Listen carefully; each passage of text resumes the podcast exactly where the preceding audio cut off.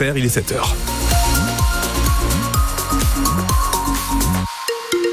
De 0 à 4 degrés ce matin avec un ciel gris jusqu'à 7 cet après-midi, mais ça restera gris, météo complète après vos informations. Votre journal de 7 heures est présenté par Isabelle Rose.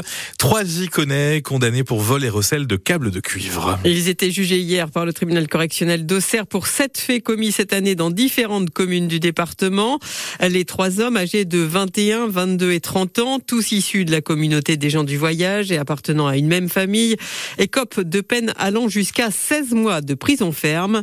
À l'audience, Adrien Sorière, aucun n'a reconnu les faits. Face à des prévenus qui plaident le hasard ou la naïveté, le tribunal a choisi de se fier aux preuves récoltées après de longues investigations. Des téléphones portables qui bornent sur les lieux des vols de câbles, le témoignage accablant d'un mineur ayant participé à un des faits, ou encore les reventes de grosses quantités de cuivre, souvent le lendemain ou quelques jours après les vols. Les trois hommes, tous pères de famille et installés dans l'Océrois, devront indemniser l'opérateur Orange pour le préjudice causé au réseau téléphonique. 125 000 euros pour le plus âgé des trois, plus de 60 000 euros pour son cousin âgé de 22 ans. Ces deux hommes, placés en détention provisoire, vont rester derrière les verrous. Le premier déjà condamné à plusieurs reprises écope de 16 mois ferme. Le second 10 mois plus 8 avec sursis. Le troisième prévenu plus faiblement impliqué et qui a reconnu le recel est uniquement condamné à une peine de sursis. Mais dans ce dossier, sept autres personnes seront jugées plus tard et deux mineurs ont également été déférés.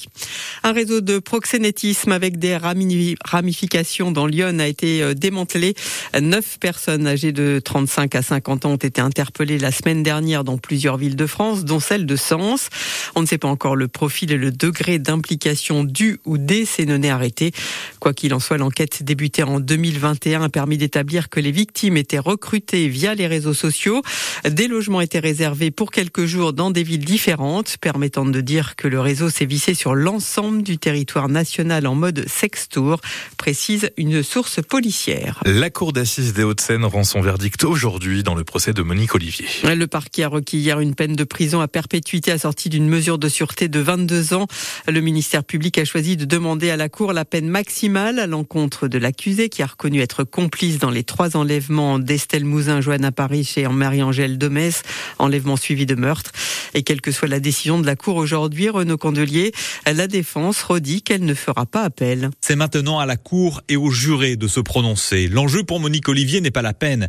Elle est sur un autre chemin, disait hier son avocat Richard Delgenès, qui ne veut pas infliger un deuxième procès aux familles. Ce qu'il faut retenir de sa cliente, c'est qu'elle a parlé, que ses affaires sont des huis clos et que si elle ne parle pas, eh bien, dit-il, on ne sait rien. Ces trois affaires sont symptomatiques de ce que, sans les aveux de Monique Olivier, malgré tous les moyens déployés, on n'avait rien contre Michel Fourniret. Sa cliente n'en a peut-être pas dit assez, concède l'avocat de Monique Olivier, mais ses aveux sont le ciment des autres preuves qu'il juge insuffisantes. Mais pour le parquet, il n'y a aucun motif d'éviter la peine maximale, car le code pénal met sur un même plan l'auteur et le complice d'un crime, appuie Didier Seban, avocat des parties civiles. On peut dire que ça sera la femme la plus condamnée de l'histoire judiciaire française, avec euh, trois condamnations, deux à perpétuité, une à 20 ans de réclusion criminelle, prononcées par trois cours d'assises. Aujourd'hui, en ouverture de ce dernier jour d'audience, Monique Olivier devra exprimer des regrets selon son avocat.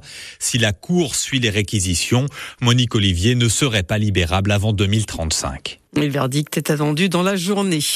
Après l'agression d'un praticien de SOS médecin à Auxerre vendredi, le cabinet envisage une potentielle fermeture. Un acte fort et symbolique car les tensions et la violence envers le personnel médical sont de plus en plus fréquentes, nous dira après le journal de 8 heures le président de SOS médecin à Sens. Jean-Luc Dinet, ce matin, l'invité de France Bleu Auxerre. Et dans ce contexte, on vous pose cette question ce matin sur France Bleu Auxerre. Êtes-vous surpris qu'on en soit arrivé là? Une limite a-t-elle été franchie selon vous? De manière globale, ressentez-vous en ce moment cette agressivité ambiante? Appelez-nous au 03 86 52 23 23. Les salariés de Casino dans l'attente. La direction du groupe a confirmé hier être en négociation exclusive avec le tandem formé par Auchan et Intermarché, et ce pour le rachat de 313 hyper et supermarchés. Euh, selon Casino, l'ensemble des salariés des magasins transférés seront repris. Une nouvelle réunion doit se tenir cet après-midi au siège historique de Saint-Étienne entre les syndicats, la direction et les futurs repreneurs de Casino. Toujours pas d'accord sur la loi immigration. La commission mixte paritaire a suspendu suspendu ses travaux cette nuit pour cause de désaccord entre les républicains et la majorité sur les conditions d'attribution des prestations sociales aux étrangers. Les discussions doivent reprendre en milieu de matinée.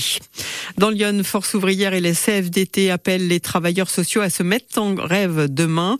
Les organisations syndicales dénoncent des salaires trop bas et des conditions de travail qui se dégradent.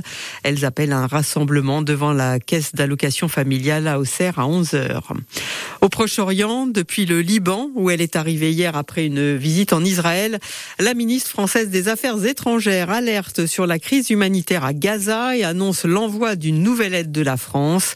C'est la quatrième visite dans la région de Catherine Colonna depuis l'offensive du Hamas. C'était le 7 octobre dernier. Il est 7h05, vous écoutez France Bleu et le journal d'Isabelle Rose. En football, dernier match des Auxerrois ce soir avec un déplacement à Laval. Un seul point sépare les deux équipes respectivement deuxième et troisième.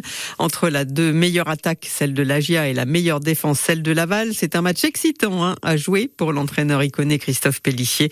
Il souhaite que son équipe s'en serve pour valider tout ce qu'elle a fait de bien depuis le début de la saison. Toujours agréable, j'allais dire, de faire des matchs comme ça avant de partir en vacances. On connaît la difficulté d'aller affronter Laval sur ces terres. Meilleure défense du championnat. On est arrivé à faire une série de quatre victoires euh, au mois d'octobre. On est déjà à trois victoires là. Cette série de trois victoires, à chaque fois, elle permet de bien se positionner. Si on pouvait faire une deuxième série de quatre euh, sur les matchs allés, ce sera très beau, même si rien ne sera acquis. Et ça, j'insiste sur ça. Je crois que ce n'est que la phase aller. Euh, je suis déjà monté de Ligue 2 à Ligue 1 en étant 5-6e toute la saison. On avait 28 points à la trêve faut être placé euh, sur le mois de mars quand il va rester 8-10 matchs et qu'il va y avoir un sprint final, ce sera là que ça va se jouer. Donc jusqu'à là, il faut engranger des points. Après, le classement, peu importe. Il n'y a pas besoin aussi de marteler grand-chose aux joueurs, si ce n'est notre organisation de jeu qu'on va mettre en place. Mais on va tout mettre en œuvre et bien préparer ce match pour avoir la volonté d'aller gagner à Laval, parce qu'on sait que si on gagne là-bas, on tournerait avec un nombre de points très important pour la fin des matchs allés.